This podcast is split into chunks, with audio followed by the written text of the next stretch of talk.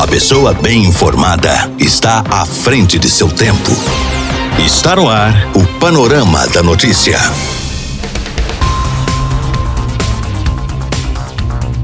Olá para você, boa tarde. Hoje, quinta-feira, 22 de outubro de 2020, está no ar mais um Panorama da Notícia, atualizando as últimas informações de Minas, do Brasil e do mundo para você. Fique ligado e muito bem informado. Eu sou Gilberto Martins e até o meio de meia eu te faço companhia. Nesta edição do Panorama da Notícia, você vai saber que. Segmento musical tem bons resultados este ano em meio à pandemia. Famílias que têm desconto na conta de água podem ter benefícios ainda maiores em Minas. Bombeiros vão manter busca por corpos embrumadinhos mesmo no período chuvoso. E ainda, partidos de oposição se unem para entrar no STF contra a decisão de Bolsonaro. Isso e muito mais a partir de agora no seu Panorama da Notícia. A sua voz está no ar em 99,5. Rádio Paranaíba.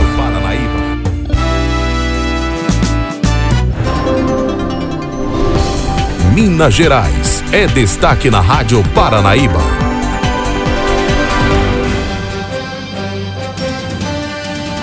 Segmento musical tem bons resultados neste ano em meio à pandemia. Vendas na internet, novo perfil de cliente, a retomada com a reabertura são alguns dos fatores que afetam positivamente os resultados. E isso ainda levando em conta que alguns setores que impactam diretamente no segmento musical, como o de eventos, ainda não teve a retomada liberada. Por isso mesmo é que quem trabalha no setor diz que os resultados são bons para o cenário. Júnior Simões, gerente-geral da loja Serenata, há quase 55 anos no mercado, diz que a música foi válvula de escape para muita gente em um período tão difícil que a expectativa para o próximo ano é de melhoria nos resultados. Ao mesmo tempo que nós tivemos o isolamento, né, nós também tivemos pessoas procurando mais por música, aprender alguma coisa, conhecer um instrumento novo e para nossa surpresa, é claro que a gente não está né, no, nos mesmos níveis de, de faturamento, mas a gente está bem próximo.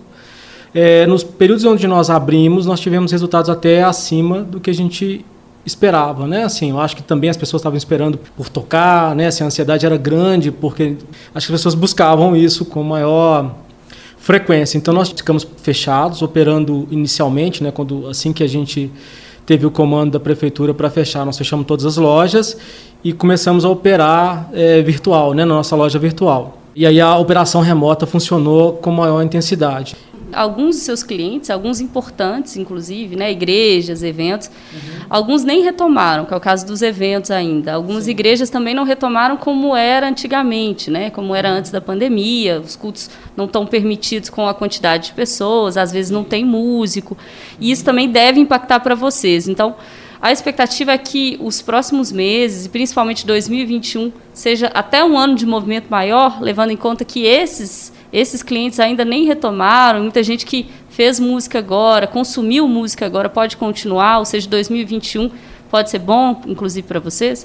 A gente tem boas expectativas para 2021. A gente acha que vai tanto retomar a normalidade, né, assim das vendas para as igrejas, para as bandas profissionais, para os músicos. A gente acredita que esse mercado vai retomar e o incremento desse mercado novo que apareceu né, que são as pessoas que estão levando música como um elemento da educação, né, como um, uma nova coisa a fazer. Na estação musical, há quase 20 anos no mercado, os resultados também foram bons, considerando o cenário, mas devem ser ainda melhores com a retomada de outras atividades, como de igrejas e eventos, como conta o gerente Alexandre Viana Rocha. Para nós, na loja física, realmente, quando fechou tudo, as vendas caíram mesmo. É, como a gente já vende online já há um tempo, então as vendas online até subiram um pouco. Então o que ajudou a segurar esse período aí que estava totalmente fechado foram as vendas online. Com a reabertura agora teve um pequeno aumento na, na venda da loja física, né? É, mas está sendo gradativo, né? Esse mês está sendo um pouquinho melhor do que o mês passado e assim sucessivamente.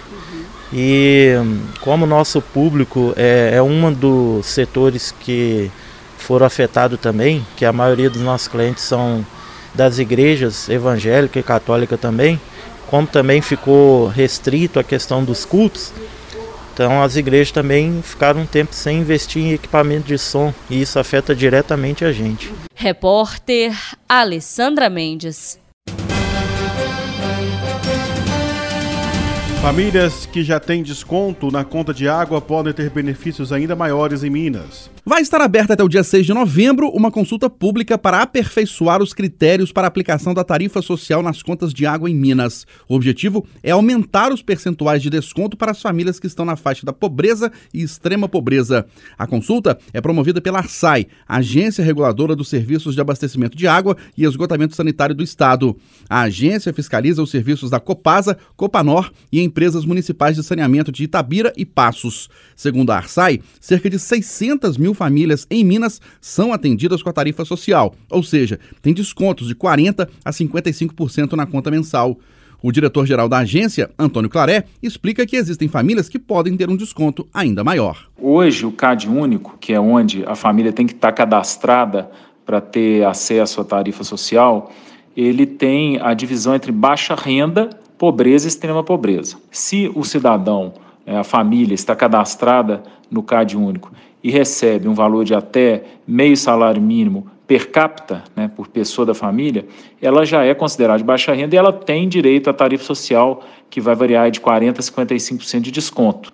A nossa proposta é dividir esse, essa tarifa social em nível 1 e nível 2. O nível 2 continuaria abarcando as pessoas de baixa renda, né, as famílias de baixa renda, que recebem até meio salário mínimo per capita. E o nível 1, que a gente está propondo a criação, é atender as famílias consideradas é, que estão na, na, linha da pobreza extrema pobreza, segundo CAD único, que são aquelas que recebem até 178 reais per capita. Pela nossa análise, cerca de 60% das famílias beneficiadas pela tarifa social, 60% acabariam indo para o nível 1 e tendo um desconto bem maior. Antônio Claré anuncia que também haverá uma audiência pública para debater o assunto. O diretor da Arsai faz uma previsão de quando o desconto maior poderá ser concedido aos clientes. A audiência pública será no dia 28 de outubro, né, entre 9 e meio-dia, no site da Arsai, todos estão convidados, todas as informações estão no site da Arsai, www.arsai.mg.gov.br. A nossa meta é publicar essa resolução, esse normativo final, ainda neste ano, em dezembro. Mas é, ele só vai valer na revisão de cada regulado, ou seja, falando de Copasa. Ele vai valer a partir da revisão da Copasa, que é em junho de 2021. Ouvimos o diretor-geral da Arsai, Agência Reguladora dos Serviços de Abastecimento de Água e Esgotamento Sanitário de Minas, Antônio Claré. Repórter Eustáquio Ramos. Bombeiros vão manter buscas por corpos em Brumadinho mesmo no período chuvoso. Governador Romeu Zema prometeu hoje que durante o período chuvoso as buscas pelas 11 vítimas fatais do rompimento da barragem da Vale em Brumadinho, que ainda não foram encontradas, continuam. Os familiares se reuniram hoje com o governador para agradecer o trabalho realizado até então e pedir a continuidade da operação, mesmo com a chegada da chuva, que dificulta o trabalho, já que altera as características do terreno. Outra peculiaridade do período chuvoso é que, dependendo do número e da gravidade de ocorrências de chuva, grande parte do efetivo da corporação, que é deficitário em Minas Gerais, precisa ser deslocado para o atendimento de emergências. O governador, durante o encontro realizado a portas fechadas aqui em Belo Horizonte, respondeu às famílias que o planejamento de buscas segue mesmo com o período chuvoso, que começa agora em outubro e só termina em março. Zema também disse que as buscas não têm data para terminar. A operação do Corpo de Bombeiros em Brumadinho, que completa dois anos no dia 25 de janeiro do ano que vem, é a mais longa da história do Brasil e uma das mais longas do mundo. Os parentes das vítimas, os bombeiros e o próprio governador se referem às pessoas que ainda estão desaparecidas, que são 11, como joias. Ao todo, 259 corpos foram resgatados. Repórter Edilene Lopes. Partidos de oposição se unem para entrar no STF contra Bolsonaro o PSOL protocolou um requerimento para que o Ministério da Saúde explique por que se deu o cancelamento da compra da vacina e se o motivo foi apenas político. A líder do PSOL, deputada Sâmia Bonfim, também anunciou que a oposição vai ingressar com uma DPF, arguição de descumprimento de preceito fundamental, junto ao Supremo Tribunal Federal Questionando a decisão do presidente da República. Muitos preceitos fundamentais da nossa Constituição estão sendo violados, principalmente o direito à vida e à dignidade. O nosso país não pode correr esse risco por uma disputa política e eleitoral por parte do senhor Jair Bolsonaro. Já o PDT entrou com uma ação direta de inconstitucionalidade no STF, pedindo para que seja retirada a exclusividade do governo federal de vacinar a população, ou seja, para que estados e municípios possam vacinar as pessoas de forma compulsória, obrigatória. Ao mesmo tempo, os líderes da oposição divulgaram uma nota de repúdio a declaração de Bolsonaro contra a Coronavac. A líder do PCdoB, deputada Perpétua Almeida, afirmou que as questões ideológicas do Palácio do Planalto colocam em risco a vida da população brasileira. O presidente Jair Bolsonaro usa de artifícios ideológicos e coloca em risco a vida da população brasileira é muito grave isso, porque o Brasil já tem mais de 150 mil brasileiros que morreram pelo coronavírus. Há uma corrida no mundo em busca da vacina. Quando o presidente suspende a compra de uma vacina já articulada com os governos dos estados, ele tira do cidadão o direito de ter acesso à saúde e à vida. O episódio ocorreu no dia em que o ministro da Saúde, Eduardo Pazuello, testou positivo para o coronavírus. Nos bastidores já se fala que Pazuello entrou no processo de fritura depois de ser desautorizado por Bolsonaro. Desde o começo da pandemia, Eduardo Pazuello é o terceiro ministro da Saúde. Antes dele, Luiz Henrique Mandetta e Nelson Taixe deixaram o cargo por divergências com Bolsonaro, que hoje disse que a Coronavac é a vacina chinesa do governador de São Paulo, João Dória, e que o povo brasileiro não será cobaia de ninguém. Em meio à guerra política em torno da vacina, Dória cumpriu a agenda aqui na capital federal. Ele se reuniu com parlamentares e também com diretores da Anvisa, a Agência Nacional de Vigilância Sanitária, e o governador criticou a fala de Bolsonaro. O senhor o indicou, o senhor ratificou a indicação do general Eduardo Pazuello para o seu Ministério da Saúde é o terceiro ministro da Saúde no governo Bolsonaro. Não é razoável que um presidente da República não respeite posições dos seus ministros indicados por ele. 215 milhões de brasileiros que esperam pela vacina, aguardam a vacina e entendem que a vacina salva. Apenas depois da imunização dos brasileiros é que nós voltaremos à normalidade. Que o ministro da Saúde está ao lado da ciência ao lado da vida, ao lado da proteção das pessoas. Isto é o que tem um valor isento de política, isento de ideologias, isento de partidarismo e isento de corrida eleitoral.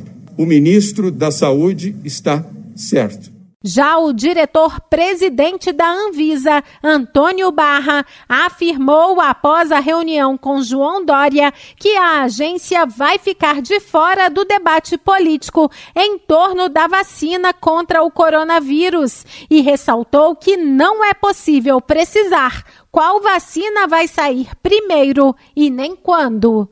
De Brasília, Gabriela Speziale. Bolsonaro disse que mandou cancelar protocolo de compra de vacina chinesa. Presidente sou eu. Durante evento no interior de São Paulo, o presidente Jair Bolsonaro diz que já mandou cancelar o protocolo de intenções para a compra de 46 milhões de doses da vacina chinesa Coronavac, que está sendo desenvolvida pelo Instituto Butantan em São Paulo, em parceria com outros centros de pesquisa do país. Bolsonaro chamou a vacina chinesa de vacina do João Dória, em referência ao governador de São Paulo.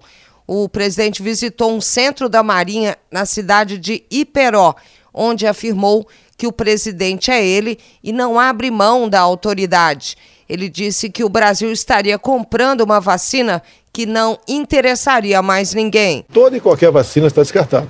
Toda e qualquer. Ela tem que ter uma, uma, uma, uma validade no Ministério da, da Saúde e tem que ter uma, certific, uma certificação por parte da Anvisa também. Fora isso, não existe qualquer dispêndio de recurso, ainda mais um vultoso como esse, né?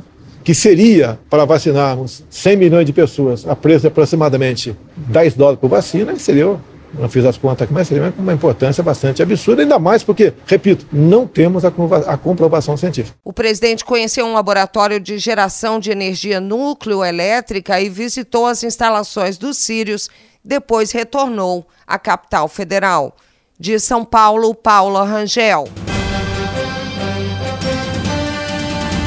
Deputada apresenta projeto na Câmara para tornar obrigatória a vacina contra a Covid-19. Depois do PDT acionar o Supremo Tribunal Federal para assegurar a competência de estados e municípios no sentido de determinar a vacinação obrigatória no combate à pandemia de Covid-19, a presidente nacional do PT, deputada Gleisi Hoffmann, do Paraná, apresentou um projeto de lei na Câmara tornando obrigatória a vacinação contra o coronavírus. De acordo com a proposta, toda e qualquer vacina que for aprovada pela Anvisa, Agência Nacional de Vigilância Sanitária, será obrigatória e fará parte do calendário de vacinações do Programa Nacional de Imunizações. O projeto também estipula que as pessoas do grupo de risco terão prioridade no recebimento da vacina. De Brasília, Gabriela Speziale. O horário de votação será ampliado para evitar aglomerações. O Tribunal Superior Eleitoral definiu que as eleições municipais deste ano terão um horário ampliado em uma hora. O objetivo é reduzir aglomerações nos locais de votação em meio à pandemia do novo coronavírus. Os idosos acima de 60 anos, considerados do grupo de risco para a Covid-19, terão atendimento preferencial nas sessões eleitorais até às 10 da manhã. Quem explica é Ingrid Freitas, advogada e assessora parlamentar da Frente Nacional de Prefeitos. Antes o horário de votação era de 8 às 17, agora ficou de 7 às 17 horas sendo que de 7 às 10 é direcionado para as pessoas acima de 60 anos, considerado grupo de risco. Então, isso a gente consegue diluir os eleitores né, no decorrer do tempo, do horário de votação, para que eles tenham né, um período maior e com segurança para ir até as urnas. André Luiz Vilarinho, desembargador presidente do Tribunal Regional Eleitoral do Rio Grande do Sul, ressalta a importância de priorizar as pessoas do grupo de risco. Preferencialmente das 7 às 10 da manhã, nós vamos pedir para os eleitores é, com menos de 60 anos não comparecerem na urna nesse horário e deixar para o pessoal do grupo de risco, ou por comorbidade ou por idade, que queiram comparecer então entre 7 e 10 horas. O primeiro turno das eleições para prefeito e vereador será no dia 15 de novembro. O segundo turno está marcado para o dia 29 do mesmo mês. De São Paulo, Carolina Cassola. Esta é a Rádio Paranaíba FM 99,5. Música, informação, prestação de serviço. Nosso site paranaíbafm99.com.br. A sua voz. Por aqui não tenho mais tempo, nós voltamos amanhã com mais informações de Rio Paranaíba e toda a região no nosso Panorama da Notícia. A você que tem brigado conosco, nosso muito obrigado. Fique em casa, fique com Deus. Obrigado pelo carinho da sua audiência. Tchau, tchau. Fui! Final do Panorama da Notícia. Agora você já sabe o que está acontecendo no Brasil e no mundo.